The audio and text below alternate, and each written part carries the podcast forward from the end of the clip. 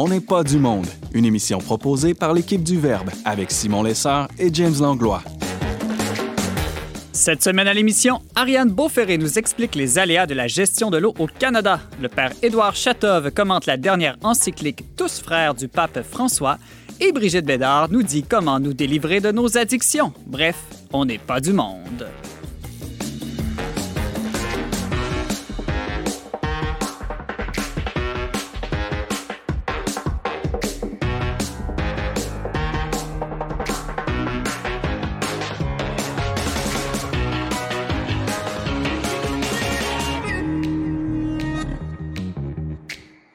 Bonjour à tous, bienvenue à votre magazine culturel catholique. Ici Simon Lessard en compagnie de mon co-animateur James Langlois. Bonjour James. Salut Simon, bel automne, hein? les couleurs sont belles. Les couleurs sont belles. Pour le peu qu'il y en ait encore. Oui, et c'est pas mal ça qu'on a à faire ces temps-ci, aller prendre des marches et regarder les couleurs des arbres.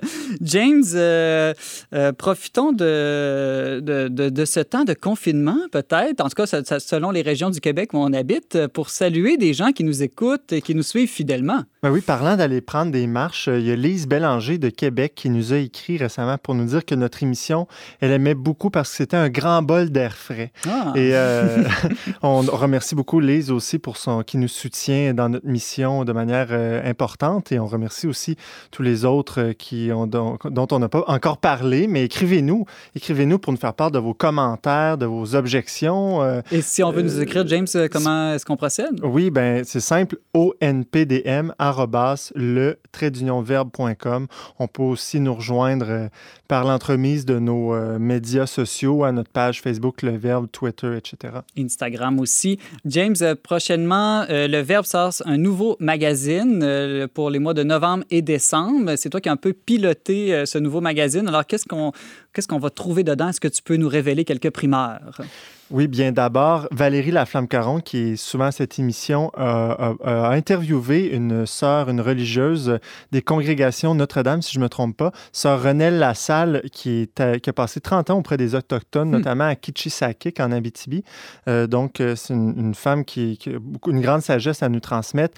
Elle l'a interviewé. Euh, il y a aussi Raphaël Gagné, qui a été rencontré par Brigitte Bédard. Donc, elle lit son témoignage, une femme qui est sortie de la violence conjugale. On va la recevoir la semaine prochaine à l'émission un témoignage vraiment euh, puissant. Exact. Puis euh, finalement, un reportage vraiment plaisant aussi, une sous forme d'entrevue du frère François Pouliot, dominicain, qui s'est amusé à aller poser des questions aux, gars de Québec Connection, hein, qui font du kayak euh, extrême dans les rivières et qui sont en train de tourner leur deuxième saison à TV5 Uni de l'émission Expédition Kayak un reportage avec des images vraiment époustouflantes. On a vraiment hâte de voir et de lire ça. Merci, James.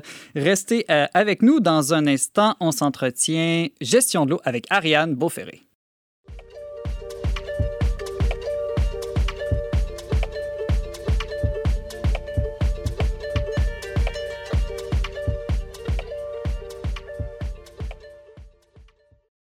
Si le pétrole est qualifié d'or noir du 20e siècle, l'eau sera, selon plusieurs spécialistes, l'or bleu du 21e siècle. Le Canada et plus encore le Québec est donc propriétaire d'un trésor inestimable avec ses larges ressources d'eau douce. Sans eau propre, il n'y a pas de vie, pas de santé, pas de développement. Comment gérons-nous ou pas ce trésor de vie? Pour nous en parler, notre chroniqueuse écolo Ariane Beauferré est avec nous. Bonjour Ariane. Bonjour, ça va bien? Oui, alors est-ce que ce sont les pluies d'automne qui t'ont inspiré à nous parler de l'eau aujourd'hui ou peut-être la nostalgie des piscines de l'été? Non, c'est euh, la création d'une nouvelle agence canadienne qui m'a inspiré euh, à vous parler aujourd'hui. Alors, on y reviendra avec la création de, cette agence, mais avant, pour nous mettre en contexte, Ariane, euh, j'aimerais que tu nous expliques un peu les ressources immenses d'eau qu'on a chez nous elle représente euh, quoi à l'échelle mondiale? Eh bien, les ressources en eau douce, c'est 7 des, des, ressources mondiales qui se retrouvent au Canada, dont 3% euh, au Québec. Donc, euh, c'est des petits chiffres, hein, 3 et 7, mais à l'échelle mondiale, c'est vraiment beaucoup d'eau. c'est vraiment énorme, oui, euh, mais euh, en même temps, cette eau-là, je veux dire, elle n'est pas distribuée, j'imagine, c'est pas 3 ou 7 à chaque kilomètre carré de notre territoire. Non, pas du tout. C'est en fait, c'est très inégal sur le territoire. On a beaucoup d'eau qui n'est pas exploitable parce qu'elle se retrouve déjà dans le nord du pays. Mm-hmm. Euh, donc, à moins de faire des immenses pipelines pour euh, rejoindre le sud, ben, on ne peut pas trop l'utiliser. Euh, et puis, c'est une eau aussi dont la qualité va être variable aussi en plus de la quantité. Donc, on, ben, on, sait, on le voit beaucoup avec, souvent ça fait la manchette, de nombreuses communautés autochtones qui sont encore sans eau potable aujourd'hui. Oui. Euh, malgré qu'il y ait eu des promesses de notre cher Premier ministre que ça serait résolu à la fin de son mandat, mais ça n'est toujours pas le cas. Mhm. Euh, et il y a aussi des municipalités au Québec qui, ça fait des années, parfois 15 ou 20 ans, qu'elles cherchent de l'eau potable et qu'elles ont du mal à en trouver. Parce que bah, souvent, ça va être des petites municipalités qui vont avoir besoin quand même d'un assez bon débit pour pouvoir euh, subvenir aux besoins de la population. Parfois, la qualité, elle n'est pas au rendez-vous c'est beaucoup d'argent pour faire des forages, pour faire des analyses, donc euh, ça prend du temps. Oui, donc il y a des problèmes de, qualité, mais des fois aussi il y a des problèmes malgré nos grandes ressources de quantité dans certaines régions du pays. Oui, on peut penser par exemple aux prairies. Il y a beaucoup de sécheresse euh, ces dernières années durant l'été qui peuvent mettre en péril les récoltes. Euh, on a aussi des problèmes au niveau des grands lacs. Donc ça, c'est les grands lacs, une association, on va dire, interprovinciale et même entre inter pays transfrontalières mhm. pour gérer euh, d'éventuels conflits parce que bah, y a des municipalités qui sont proches des grands lacs qui aimeraient bien pouvoir pomper un peu plus d'eau. Mais c'est une ressource, si on continue de pomper l'eau, ben, qui va s'amenuiser euh, de façon drastique avec le temps. Euh, quand on n'a pas d'eau, ben, on ne peut pas avoir de croissance démographique, donc c'est quand même un problème assez important. Euh, au Québec, par exemple, euh, on peut avoir aussi localement des problèmes, euh, souvent l'été. Par exemple, à la ville de Québec ou à Montréal, il y a eu des interdictions d'arroser, par exemple, quand on manque d'eau. Oui, oui. on a l'impression, Ariane Beauferry, que dans notre beau pays, là, que l'eau est un trésor d'une certaine manière non réglementé, que n'importe qui, n'importe quelle entreprise, même d'un pays étranger, peut venir chez nous pour utiliser, puiser, commercialiser notre eau sans rien payer. Est-ce qu'on est des anarchistes ou libertariens de l'eau au Canada ou au Québec ou est-ce que malgré tout, il existe une certaine gestion de l'eau? non, il y a quand même que... C'est que l'eau, c'est une responsabilité qui est partagée par les différents paliers de gouvernement. Donc, on va avoir euh, des recommandations et des lois qui sont au niveau fédéral. Euh, par exemple, si je dirais ces 10, 20 dernières années, il y a eu quand même quelques débats, par exemple, concernant l'exportation en vrac de l'eau. Mhm. Parce qu'on pourrait imaginer de faire euh, une, pipeline pour envoyer de l'eau de, façon importante aux États-Unis, par exemple, et de vendre l'eau. Bon, ça, c'est quelque chose qui est encore très controversé aujourd'hui. Euh, au niveau gouvernemental euh, provincial, c'est là qu'on va avoir les règlements sur la qualité de l'eau, par exemple, ou qu'il va y avoir des règlements qui vont concerner les bandes riveraines en milieu agricole, par exemple et au milieu municipal. Donc là, on a encore un troisième palier. C'est là qu'il va y avoir des règlements plus locaux euh, au niveau d'une prise d'eau, qu'est-ce qu'on peut faire ou pas, euh, quelles sont les installations d'assainissement, ce genre de choses. Ou est-ce qu'on peut arroser son gazon? Exact, aussi. est-ce qu'on peut fertiliser son gazon Est-ce qu'on doit avoir, par exemple, à la ville de Québec, euh, c'est quelque chose, on ne voit pas forcément le lien, mais c'est obligatoire d'avoir un arbre en cours avant dans les maisons. Bon, bah ça, ça participe aussi à, capter l'eau et à éviter qu'il y ait moins d'eau qui se retrouve euh, dans l'égout pluvial. Euh, Ariane, tu nous parlais euh, tout à l'heure que ce qui t'avait donné le goût de nous parler de l'eau aujourd'hui, c'est la création d'une nouvelle agence qui pour la gestion de l'eau chez nous. Donc, quelle est-elle cette agence? Quel est son, mandat? Alors, c'est une réflexion qu'il y a actuellement au niveau fédéral. C'est un mandat qui a été donné par le, Conseil des ministres euh, donc euh, c'est un mandat, euh, je peux même vous lire la, déclaration, c'est avec le support du ministre de l'Agriculture et AgriFood, créer une agence canadienne de l'eau pour travailler avec les provinces, les territoires, les communautés autochtones, les autorités locales, les scientifiques et d'autres personnes pour trouver les meilleures façons de garder notre eau propre, sécuritaire et bien gérée. Donc c'est une agence, on ne sait pas du tout encore quelle forme elle va avoir, elle est, mhm. prévu qu'elle soit créée en 2021. Euh, peut-être 2022 s'ils prennent du retard, mais ils avaient l'air de dire qu'elle serait créée en 2021. Et ils sont en train de réfléchir à la forme de cette agence. Parce que comme la gestion de l'eau, qu'il s'agisse au niveau euh, de l'agriculture, au niveau de l'eau potable, au niveau des activités sur l'eau, ou même encore, je peux vous donner un exemple au niveau de l'aviation, parce que ben, oui, l'aviation et l'eau peuvent, atterrir sur l'eau. Ah, ok. Par exemple, une, municipalité au Québec peut interdire des bateaux à moteur sur un lac, mais mhm. elle n'a pas la compétence pour, atterrir, pour interdire un avion d'atterrir, par exemple, parce que c'est une compétence fédérale. Mais euh, il y, a plein de petites choses comme ça qui font en sorte que toute la gestion, tous les règlements, toutes les connaissances aussi sur l'eau sont très fragmentées. C'est très séparé. Et donc le rôle de cette agence, je pense qu'elle va prendre la forme de euh, quelque chose qui va permettre de coordonner mieux. Au niveau fédéral, on a déjà 20 départements qui sont reliés euh, à l'eau. Au niveau euh, provincial, bah, souvent ça va être le ministère de l'Environnement, mais il y a aussi toutes des questions d'urbanisme, il y a aussi des questions reliées à la santé. Donc là aussi, c'est encore séparé entre d'autres ministères. Et donc, c'est pour ça qu'ils, je pense qu'ils veulent créer une agence. Mhm. Et qu'est-ce que, selon toi, Ariane, euh, le Canada devrait faire de façon urgente ou, prioritaire euh, concernant la gestion de l'eau douce euh, dans notre pays? Eh bien, je, je pense qu'il y a énormément de recherches qui sont faites. Moi, je les vois dans, mon domaine. Et ces recherches-là nous ont permis d'avoir une, bonne idée de la qualité et de la quantité de l'eau. Par exemple, au Québec, on a en ce moment énormément de recherches sur l'eau souterraine. C'était quelque chose qui, a encore 10 ou 20 ans, on ne connaissait quasiment pas. Euh, donc les connaissances, elles commencent à être de plus en plus disponibles, mais comme je le disais, elles sont elles aussi fragmentées. Donc je pense que cette agence devrait se concentrer là-dessus, sur rassembler en fait, déjà rassembler les connaissances sur l'eau au Canada et rassembler aussi les différents acteurs. Parce qu'il y a des expertises dans les provinces, par exemple, euh, en Ontario, ils commencent à avoir une bonne expertise sur la protection des sources. Parce que depuis euh, la contamination, euh, l'éclosion de maladies qu'il y a eu à Walkerton en 2000, je ne sais pas si vous connaissez cet épisode, mais il y a eu 2000 personnes qui sont tombées malades et 6 ou 7 personnes qui sont mortes, je crois, hmm. à cause d'une contamination de l'eau. Et ça, ça a eu un effet de choc en Ontario et ils ont développé tout un programme depuis les années 2000 pour mieux protéger leurs sources. Donc, ils ont développé une expertise, mais est-ce que l'Ontario parle aux autres provinces? Est-ce qu'il y a des canaux de communication pour partager cette expertise-là? J'en suis pas persuadée. Donc, cette agence canadienne de l'eau, je pense que si elle peut se faire comme le, lien, entre les différents gouvernements, ça serait euh, extraordinaire. James Anglois est-ce qu'il existe, Ariane, euh, des agences comparables pour d'autres euh, domaines écologiques euh, au, Canada? Pour les forêts, par exemple, ou l'air. Mhm. C'est une bonne question. J'avoue que je ne le sais pas du tout. On fera des, recherches.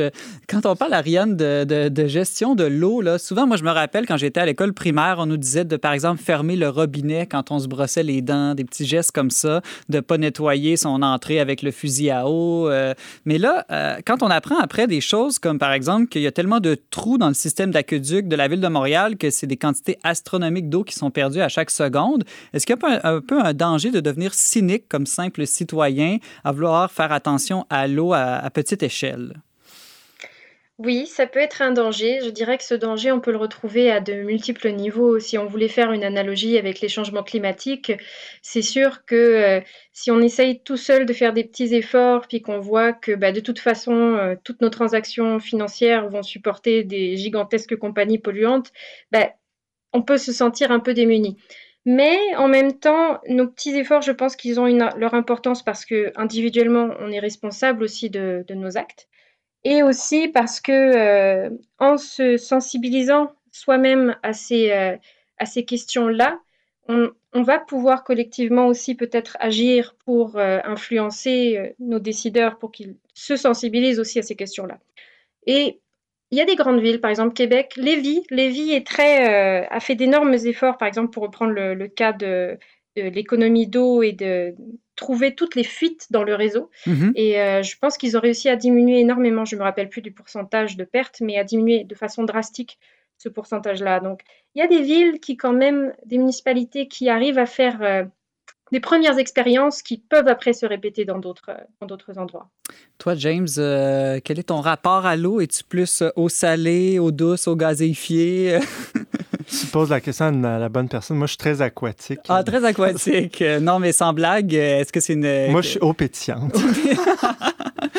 Est-ce que le... Non, mais c'est vrai, on n'est pas tous éveillés. On est souvent assez éveillés aux questions écologiques, mais il me semble que la question de l'eau est une question. On, on pense plus à la couche d'ozone, à l'air, évidemment à cause euh, des gaz à effet de serre ces temps-ci, mais la question de l'eau, il me semble, est quelque chose qu'on aborde moins. Hein? Ben oui, puis je trouve, je trouve ça intéressant d'entendre Ariane aujourd'hui parce que euh, même si on a l'impression ici au Québec, au Canada, qu'on a des grandes réserves d'eau, que c'est infini. On, a, on dit qu'ici, on possède l'or bleu, là, que c'est mhm. infini, mais il reste que c'est fragile, hein, puis ça, peut, euh, ça pourrait changer du jour au lendemain. Hein. donc, on ne se rend pas compte de la richesse qu'on a, je pense, assez souvent. Puis, donc il, faut, donc, il faut en prendre soin de cette richesse. Mm. Ariane, il nous reste deux minutes. En terminant, je, me, je sais que tu es une femme de foi aussi, une, chrétienne.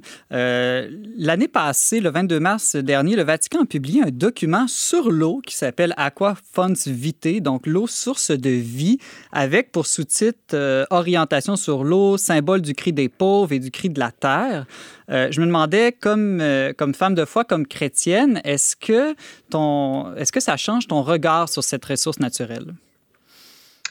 Eh, je trouve vraiment pertinent que le Vatican se soit prononcé sur la question de l'eau. C'est l'eau, c'est quelque chose dont tout le monde a besoin. C'est comme l'oxygène, c'est un, besoin de base, mais de, une journée sans eau, c'est une, journée de torture en fait. Et euh, les ressources sont tellement inégales sur notre terre, et même dans, un même pays ou dans une même, région, que de parler que le Vatican parle de cela et le reconnaisse, je trouve, ça, je trouve que c'est extrêmement pertinent. Après, je n'ai pas parcouru malheureusement le, texte, donc je ne pourrais pas dire quelle influence il peut avoir sur ma foi ou ma spiritualité. Mais euh, je sais qu'il y a, c'est quand même un, symbole qui est fort aussi dans, dans la question du baptême, dans la question de, de, finalement d'être lavé du péché. Il y a cette idée que l'eau purifie aussi. Mm-hmm. Donc, euh, euh, c'est une, symbolique qui, parle à, tous les peuples, je pense. Symbolique très forte dans les Saintes Écritures, entre autres dans l'Évangile de Jean, où l'eau est à la fois signe de vie et de mort. On pense aussi à, l'eau vive dont Jésus parle à la Samaritaine. En tout cas, un thème fort riche, euh, autant écologiquement que théologiquement. Ariane Beauferré, tu nous sensibilisais aux différents enjeux autour de notre gestion de l'eau au Canada. Merci beaucoup d'avoir été avec nous aujourd'hui. Mais merci à vous. À très bientôt.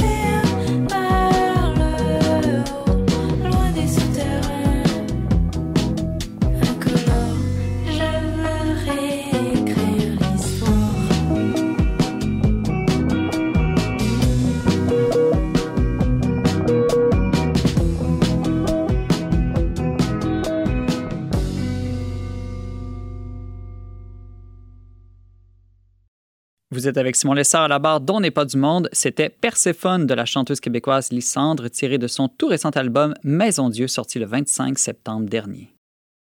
Tous frères, fratelli tutti. Voilà le titre de la troisième encyclique du pape François, publiée le 4 octobre dernier en la fête de Saint François d'Assise. Le Saint-Père y parle de la fraternité et d'amitié sociale en un temps de crise mondiale où la méfiance, les frontières et la polarisation idéologique sont en train de diviser notre monde déjà si fragile. Le père assomptionniste Édouard Chatov, directeur du Centre culturel Montmartre à Québec, l'a lu pour nous et est avec nous pour nous partager ses découvertes. Père Édouard, bonjour. Bonjour. Alors, euh, Édouard, tu as lu cette encyclique. Euh, quels sont les principaux thèmes là, que le, pape euh, aborde dans ce, texte quand même assez riche et long?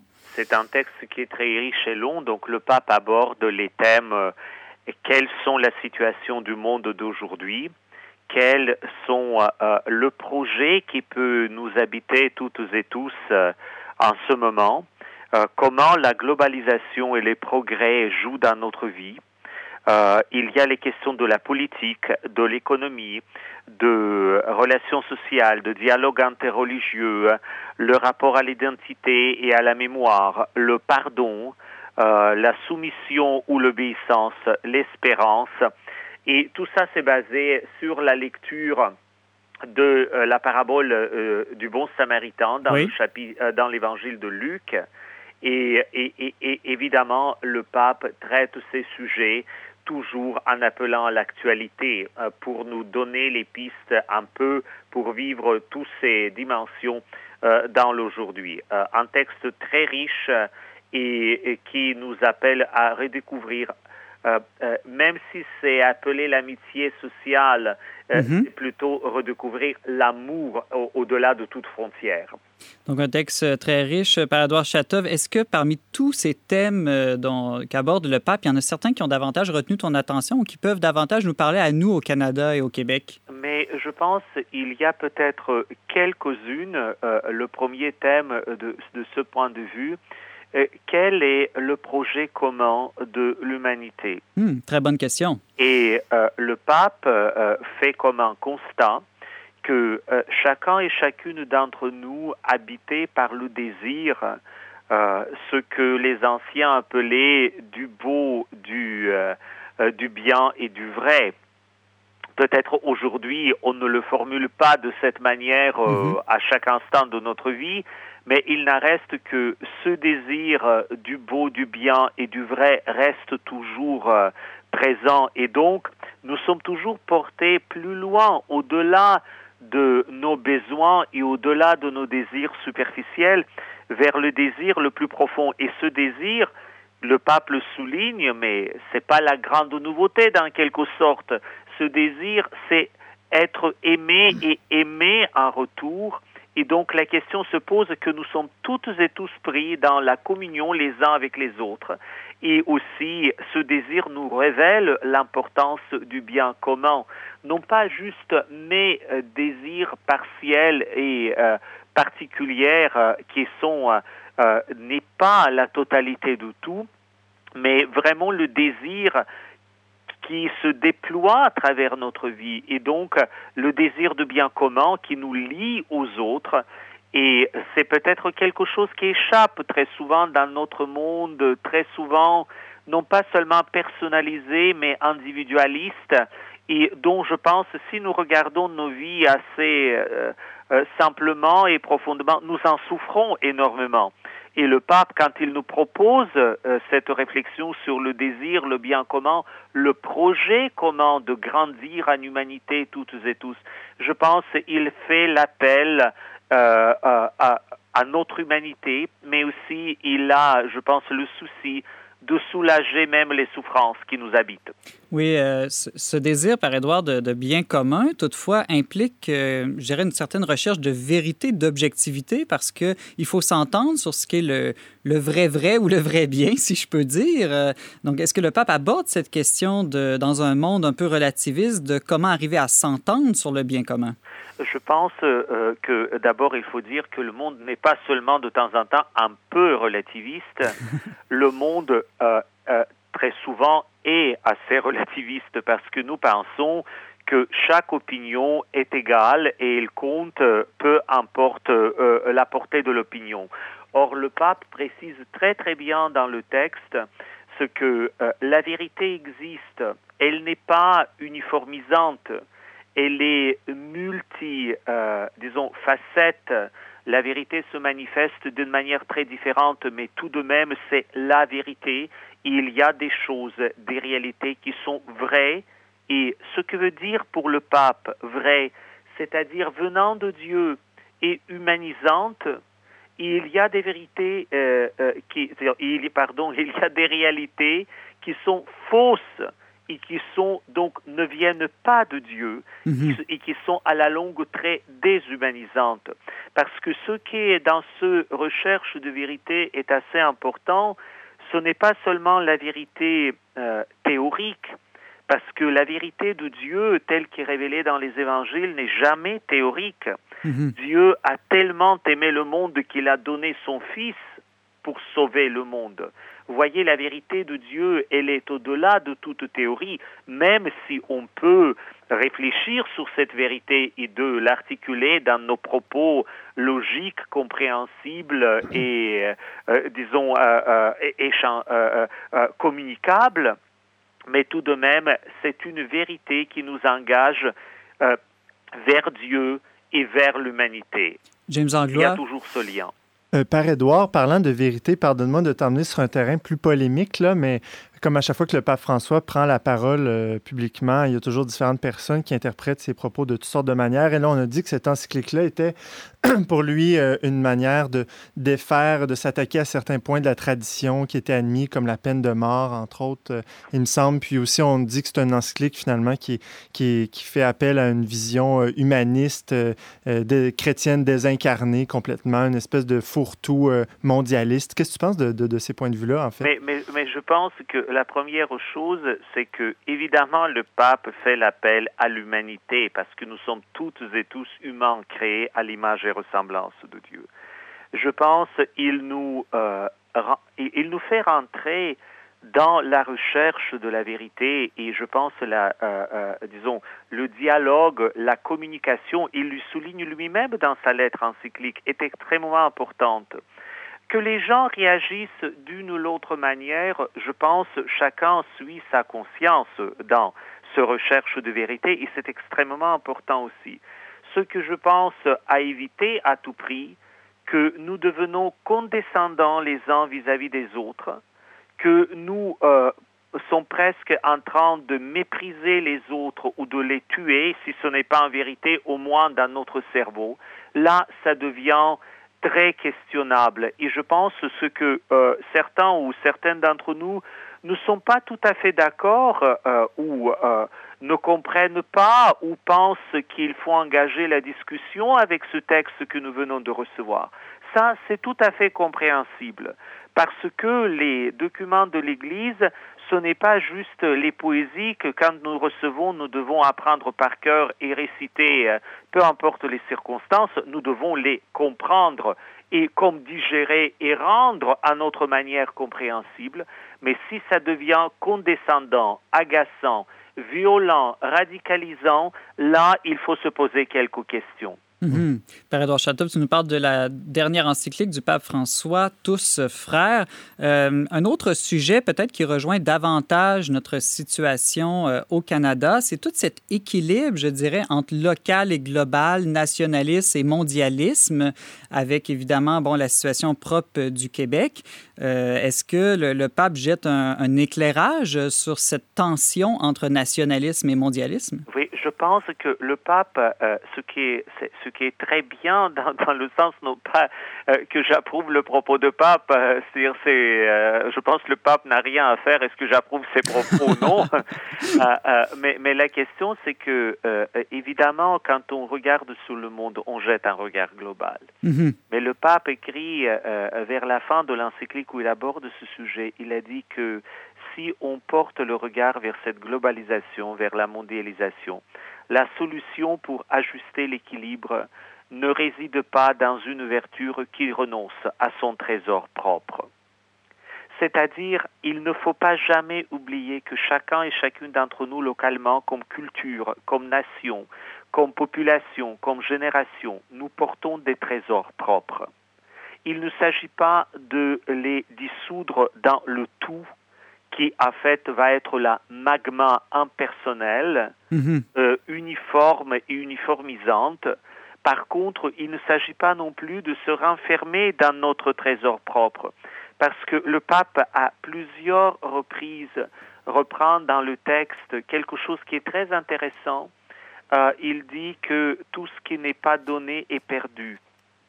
Et si on parle dans cette vocable du pape, la saveur locale, il y a d'autres lieux, on a réfléchi sur cela, vous savez, ceux qui, juste euh, stockés dans l'armoire, pourrissent et tombent en miettes. Mhm. Donc, je pense que c'est là qu'il y a pour nous toujours aussi une tension à euh, préserver, euh, non pas la vivre comme euh, une nervosité, mais comme une tension de, euh, euh, questionnante qui nous fait aussi croître. C'est nous avons chacun et chacune, et au point de vue personnel, et au point de vue euh, national, et au point de vue religieuse, saveur locale, mais en même temps, il faut la préserver, mais aussi la partager. Euh, vous savez, si beau soit le plat québécois, euh, comme la tourtière de lac Saint-Jean, mais si vous ne le faites pas découvrir à l'autre, bon, euh, vous le savez tous, et voilà, c'est tout. Oui, James Anglois? Non, mais ce que tu disais, Edouard, sur le, le fait de gaspiller ce qui est rangé, ça me fait penser à cette... On dirait que le pape fait quoi, cette fameuse phrase de Gandhi qui dit que toute chose euh, qui ne sert pas chez soi est un peu comme un vol. Bon, c'est très fort, là, mais Oui. évidemment, ça nous appelle à cette simplicité puis au don. En fait, ça, ça, ça en fait nous appelle à une compréhension que toutes et tous dans ce monde nous sommes liés. Nous sommes co-responsables des uns des autres. Mhm. Ça ne doit pas nous guider vers la culpabilisation euh, pour dire euh, que sais-je et que dois-je faire, mais ça doit nous donner le goût de regarder euh, l'autre avec un regard bienveillant et se comporter vis-à-vis de l'autre avec un geste de l'amour et de charité. Oui, on est tous liés. C'était un peu le thème, on pourrait dire, de l'encyclique précédente du Oui. pape François, Laudato aussi, davantage sur les questions écologiques et de tous liés. Évidemment, si on est tous liés, on est tous frères. J'aimerais, en terminant, Edouard, il nous reste euh, une ou deux minutes, revenir sur cette belle méditation du pape sur la parabole euh, du bon samaritain, parce qu'après tout, c'est pas une encyclique euh, seulement politique, mais avant tout théologique et spirituelle. Euh, cette idée que la charité commence avec le prochain, le plus proche de nous, et qu'on n'est pas appelé à aimer de manière désincarnée une humanité en général, abstraite, mais à aimer telle et telle personne concrètement en acte et en vérité. Tout à fait. Et le pape invite vraiment chacun et chacune d'entre nous jeter un regard autour de nous au plus proche et de voir est-ce que nous sommes euh, les, les bons samaritains ou est-ce que nous avons une autre posture dans la vie? Et aussi, il, il note en disant que même en étant des bons samaritains, comme le bon samaritain dans la parabole, sans les autres, nous ne pouvons rien faire. Le bon samaritain avait besoin de l'auberge, de l'aubergiste et plein d'autres personnes sur son chemin. Donc, c'est vraiment pour dire que, au-delà que nous prenons toujours les responsabilités personnelles, nous sommes toujours dans le réseau de relations de l'amour, de charité, qui sont beaucoup plus grands et qui nous dépassent. Et euh, quand ça nous dépasse, c'est pas forcément c'est négatif, parce que quand ça nous dépasse, c'est peut-être aussi ça veut dire que ça nous porte. Père Édouard Chatov, euh, merci euh, beaucoup. Tu nous faisais découvrir et surtout tu nous donnais le goût de lire et de méditer la troisième encyclique du pape François, Tous frères, qu'on peut trouver gratuitement sur le site euh, du Vatican. Et on peut aussi lire ta réflexion, euh, Fratelli Tutti, quand le pape joue de la musique sur notre site internet letradunionverbe.com.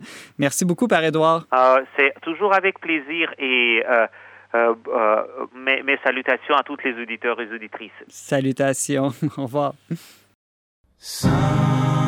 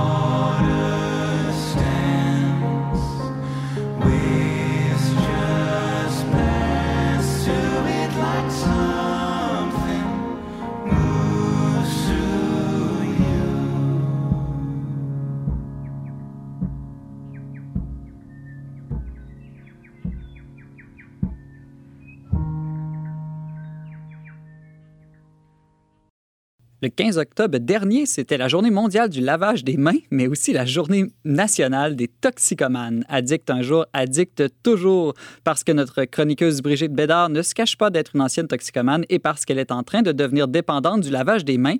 Elle est au bout de son micro aujourd'hui pour nous éveiller à toutes ces dépendances qui nous rendent esclaves de nous-mêmes. Bonjour Brigitte. Salut Simon. Ça faisait longtemps, trop longtemps qu'on s'était parlé. Là, j'ai la joie de t'entendre, mais la tristesse de ne pas te voir. Ben oui, qu'est-ce que tu veux? C'est drôle d'époque. C'est une drôle d'époque. Effectivement. Alors, euh, Brigitte, aujourd'hui, tu nous parles d'addiction, bon, une sorte d'anglicisme qu'on traduit euh, des fois mieux par euh, dépendance. Euh, Est-ce que Oui, c'est parce merci. que la, la pandémie t'a fait retomber, Brigitte? Je m'inquiète un peu, là. Ah non, non, écoute, j'ai- retombé full pin. Excusez les anglicismes, vous savez comment j'aime ça, moi, les expressions euh, franglaises. Alors euh, oui, c'est ça, j'ai rechuté dans euh, mon addiction sur les réseaux sociaux. Oh! Euh, en fait, c'est j'ai découvert en, en faisant un petit travail sur moi, en priant et puis euh, en en discutant avec euh, mon accompagnateur spirit, mon, mon accompagnatrice spirituelle, Mhm. mes amis. euh, en faisant un peu d'introspection, j'ai comme découvert que euh, finalement c'était pas e- exactement les réseaux sociaux, c'était plutôt euh, tout ce qui tout ce qui est l'actualité. Ouais, ouais. Alors, on sait qu'à cause de la COVID, euh, on est toujours rivé à euh, le bulletin de nouvelles, euh, le point de presse du premier ministre, de M. Arruda. Euh, donc, on veut toujours être au fait de ben, qu'est-ce qui va changer. Là? Et puis, on entretient un peu ça aussi parce que tous les règlements changent euh, pratiquement à tous les deux, trois jours. On ne sait pas trop sur quel pied danser. Donc, ça a provoqué chez moi une espèce de, de, de, de besoin d'être toujours à l'affût de l'actualité pour savoir qu'est-ce qui se passait, qu'est-ce qu'il y avait de nouveau. Euh, puis comme je suis journaliste, ben euh, ça fait partie de ma job, si on veut, de toujours être un peu au fait de ce qui se passe dans l'actualité. Et euh, je, mais ça m'a justement fait voir que euh, il existait une journée nationale des toxicomanies et pourquoi pas qu'on pourrait dire de, de l'addiction en général. Et j'ai, fait une petite recherche sur l'addiction, parce que Ah ouais? tu sais que addiction, oui, addiction, c'est français. OK, OK, merci Et c'est vraiment euh, d'apaiser ma, conscience. Oui, euh, en fait, il, il existe l'étude des addictions qui s'appelle l'addictologie, c'est-à-dire euh, du rapport pathologique qu'un sujet entretient avec une substance ou un comportement. Alors, ça n'a pas besoin d'être une substance en tant que telle, comme avant dans mon ancienne vie, Mhm. mais ça peut être un comportement, tout simplement. Et le terme d'addiction s'est progressivement substitué à celui de toxicomanie. Euh, c'est l'étymologie latine qui est ad dicere. Je ne sais pas si je le dis comme il faut. Je pense que oui, dire à Oui. quelqu'un quelque chose Dire comme ça. à, c'est ça, Mhm. dire à, et ça exprime une appartenance en termes d'esclavage. Alors, c'est être addicté était euh, au Moyen Âge, c'était être une ordonnance d'un tribunal qui euh, qui obligeait le débiteur qui pouvait pas payer à rembourser sa dette autrement, soit en, en payant ou en, s'il pouvait pas payer, ben il devait travailler. Donc, on, on disait qu'il était addicté. Mhm. Donc, par la suite, dans, dans la langue anglaise, euh, euh, le terme addiction a pu désigner la relation contractuelle de soumission d'un apprenti à son maître, puis se rapprocher peu à peu de notre sens d'aujourd'hui qui est euh, qui désigne les passions nourries et moralement répréhensibles. Mhm. Alors, est-ce que moi, je, je, je, je, je dirais que mon, je me suis réveillée un matin et je me suis rendu compte que la première chose que je faisais quand je me réveillais le matin, c'était d'aller voir mes notifications Facebook. Ah ça, je me suis rendu compte de ça il y a peut-être, euh, je sais pas, deux mois. Là. Et euh, j'étais incapable de, de comme décrocher de ça. Et je me suis rendu compte que ben euh, j'étais vraiment j'avais un tempérament, une nature addicte.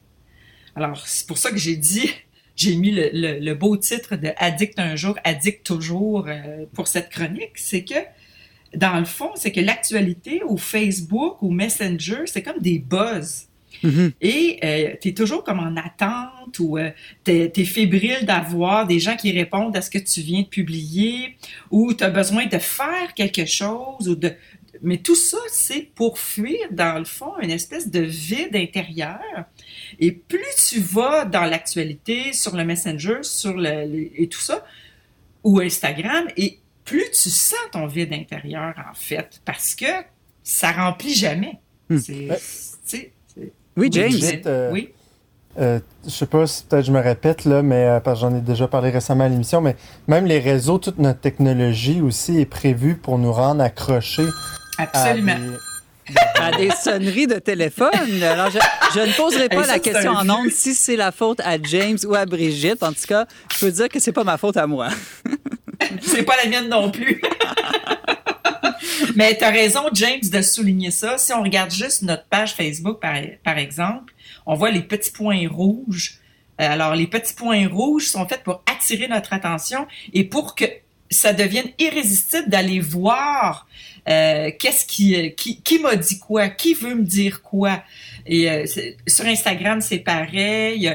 Alors, toutes les petites notifications comme ça sont faites expressément pour provoquer la dépendance ou l'addiction et toujours à provoquer cette frénésie.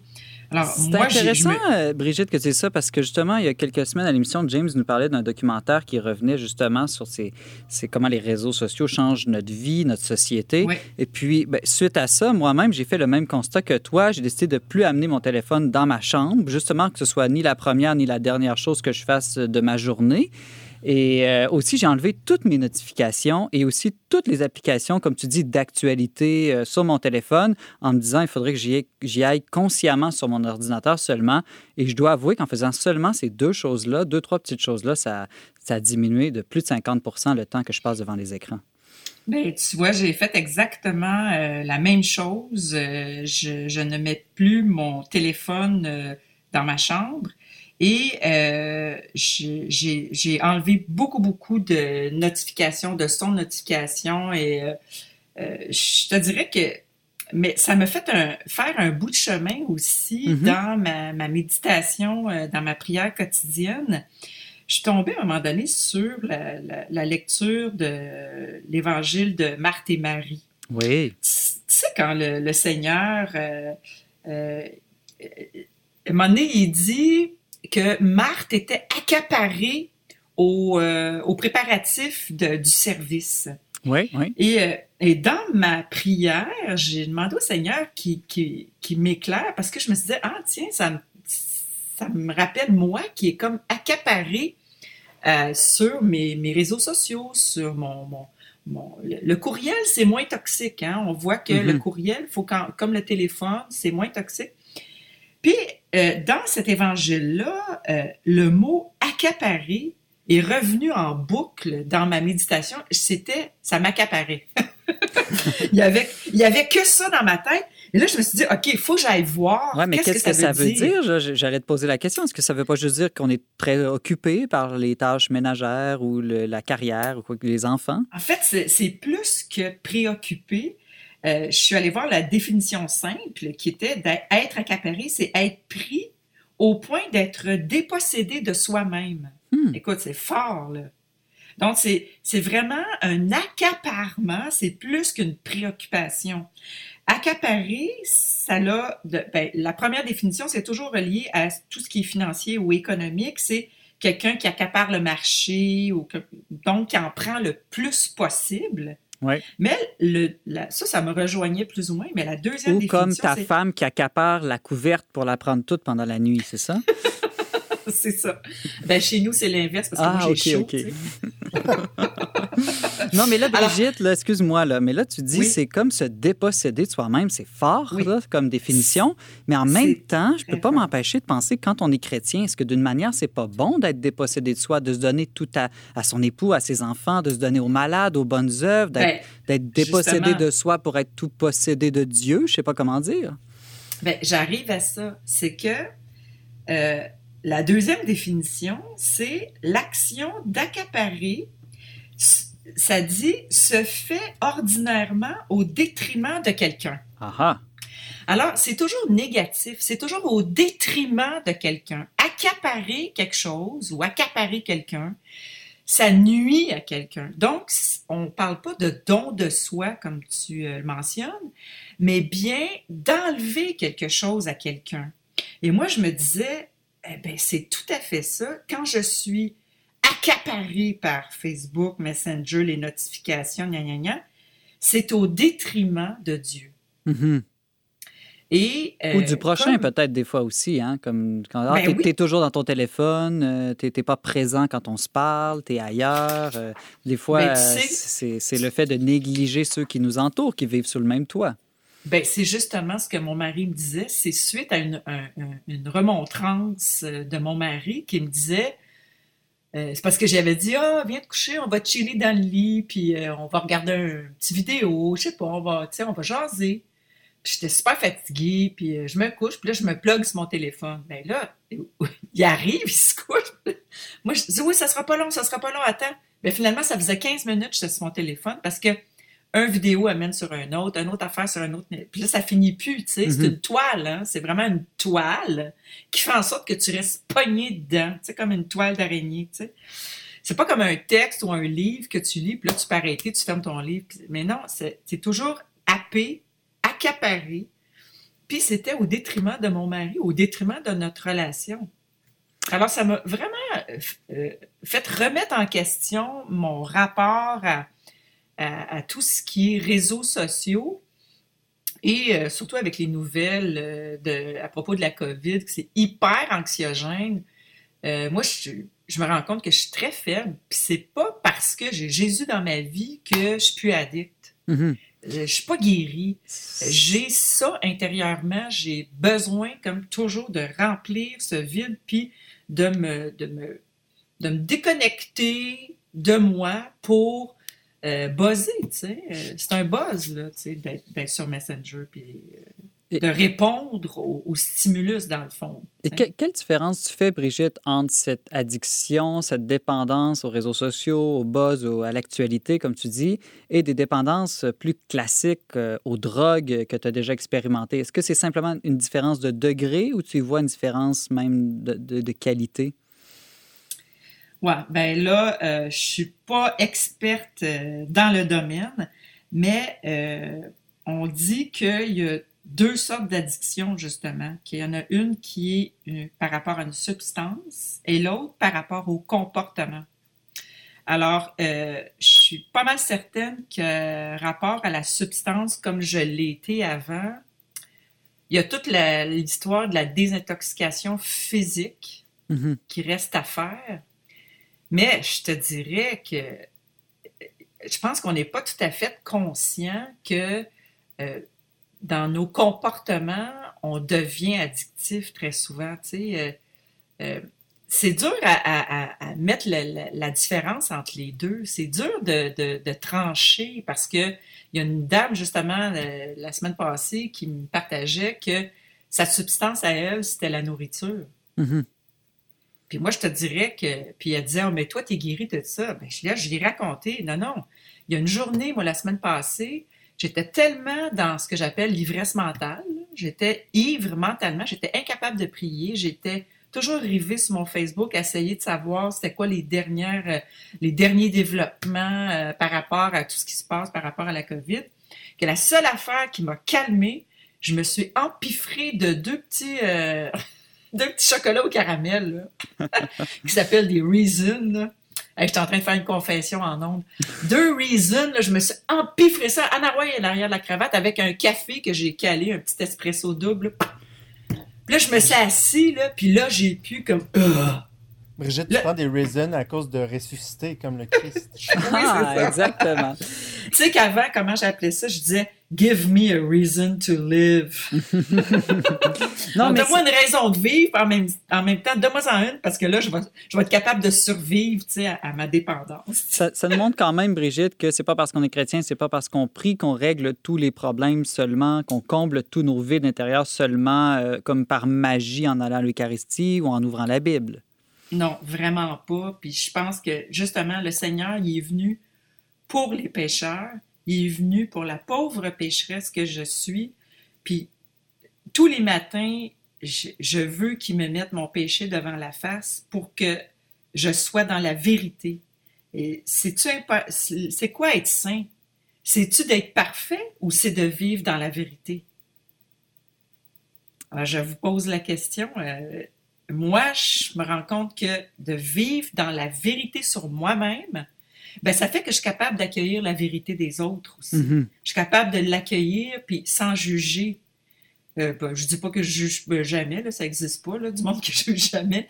Mais euh, je pense que il faut admettre qu'on est pécheur, puis on est en chemin avec le Seigneur. Puis moi, pour moi, ça a été une libération que le Seigneur me montre cette dépendance-là, puis me dise, ben Brigitte, tu vas toujours être addict, tu vas toujours avoir cette dépendance à l'intérieur de toi qui fait que tu veux fuir, tu veux fuir d'être seul à seul avec moi. Tu veux fuir cette union à moi parce que c'est comme plus fort que toi, tu sais. C'est comme... tu- Oui, il, y a, il y a comme une blessure à, à- à combler qui, qui est là puis qui guérira peut-être jamais, tu sais. Et comme pour les alcooliques anonymes, souvent la première étape, c'est de reconnaître son problème, donc reconnaître son addiction dans un, un bon examen de conscience, peu importe que ce soit aux réseaux sociaux ou à, à autre chose.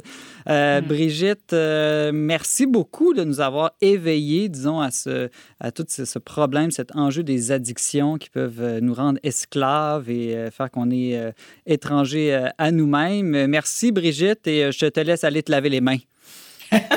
Amen, merci, salut. À bientôt. Salut Brigitte.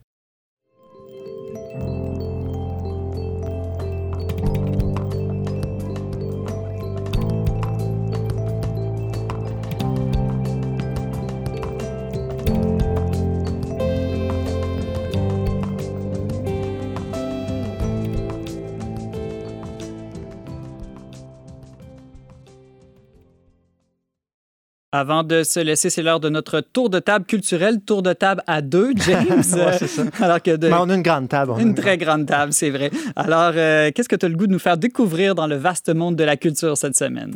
Ben, ceux qui s'intéressent au domaine de la pédagogie, de l'éducation, il y a cette grande pédagogue italienne du 20e siècle, Maria Montessori, que- qui est une figure euh, catholique, une des seules pédagogues à avoir été euh, soulignée par, les, par certains papes. Donc, euh, on la connaît pas vraiment comme catholique, Non, mais vrai? euh, de plus en plus, là, on tente de l'Église euh, essaie de la faire redécouvrir. Je dis l'Église pas juste institutionnelle, mais les, maisons d'édition, les catholiques laïcs, etc. Puis donc, il y a beaucoup de- de- de- d'ouvrages qui sortent là, euh, sous cet angle-là. Donc, notamment euh, chez les éditions Salvator récemment, L'enfant et le mal. C'est une conférence inédite que Maria Montessori euh, a donnée une fois parce qu'elle était beaucoup attaquée, hein, justement, parce qu'on a souvent l'impression que sa pédagogie, euh, c'est un peu fa- laisser faire de l'enfant ce qu'il veut. Mais euh, c'est une fausse conception de sa pédagogie. Et donc, elle, qui était souvent attaquée, y compris par des catholiques, en disant Mais vous prenez pas en considération le péché originel. Dans tout ça, il faut que l'enfant soit corrigé, soit éduqué. Mhm. Mais elle dit Oui, oui. Puis elle- elle- elle- dans cette conférence-là, elle démontre au contraire que sa pédagogie euh, ne nie pas du tout le péché originel. Donc, ça, c'est un, un exemple d'un ouvrage, mais il y a aussi deux ouvrages qui sont sortis aussi chez Artege là, euh, pour la pédagogie religieuse Montessori. je vous, ai- je vous Ah. invite à ça. Puis j'y reviendrai parce que je risque d'en faire des textes et des chroniques peut-être éventuellement dans le Verbe. Bon, on a hâte d'entendre ça. Euh, pour ma part, James, euh, je t'encourage à découvrir deux livres extraordinaires que j'ai lus cet été. Euh, Peut-être que tu te souviens, il y a quelques années, euh, euh, la série radiophonique Les Remarquables Oubliés, qui était euh, bon, à, à Radio- à Radio-Canada, où on- euh, l'historien anthropologue Serge Bouchard racontait des vies de personnages historiques méconnus de notre histoire. Ah ouais, as-tu des exemples? Euh, oui, euh, je pense à Guillaume Couture, entre autres. Euh, bon, tu vois, tu le connais pas. C'est un remarquable oublié. Ça sonne le nom de, comme d'un comédien aujourd'hui. Exactement. Il y, en a plusieurs et ils ont pris, ils ont ensuite pris tous ces, personnages-là. Ils ont fait deux livres, un centré sur les figures féminines, un autre davantage sur les figures masculines. Et j'ai lu ça cet été et j'ai trouvé ça absolument fascinant. Ça m'a donné le goût de mon histoire. Euh, Je trouvais que la manière souvent qu'on nous a enseigné l'histoire, c'est simplement politique. Alors je trouve qu'à travers des biographies, des êtres d'aventure, des, personnes, des personnages vraiment fascinants, étonnants, euh, je vous conseille vraiment d'aller découvrir ça, euh, les remarquables oubliés en deux tomes. C'est un peu à la mode hein, ces temps-ci parce qu'il y a Gilles Proux aussi qui a sorti un livre récemment des 60 femmes euh, qui ont marqué le Québec là, au cours des âges. Il y a notamment Émilie Gamelin euh, dans ce livre-là. Donc c'est vraiment intéressant de redécouvrir ces personnages. Vraiment intéressant. Une chose que j'ai aimé, c'est que ça nous défait de beaucoup de préjugés, que Mhm. ce soit envers les Amérindiens, mais aussi envers l'Église, même envers les Anglais. On découvre qu'il y a du bon grain de livret un peu euh, Partout. partout, finalement, puis qu'il faut faire attention de vouloir diviser le monde entre bons euh, et méchants. Absolument. Merci, James. La semaine prochaine, à l'émission, Ariane Blais-Lacombe se demande comment amener ses enfants à la messe sans perdre la paix. Jasmin Lemieux-Lefebvre réagit au nouveau projet de loi C7 sur l'aide médicale à mourir. Et Raphaël Gagné nous livre son témoignage de femme libérée d'une relation conjugale toxique. Merci beaucoup d'avoir été avec nous cette semaine. Vous pouvez en tout temps réécouter et partager, oui, oui, partager cette émission en balado-diffusion.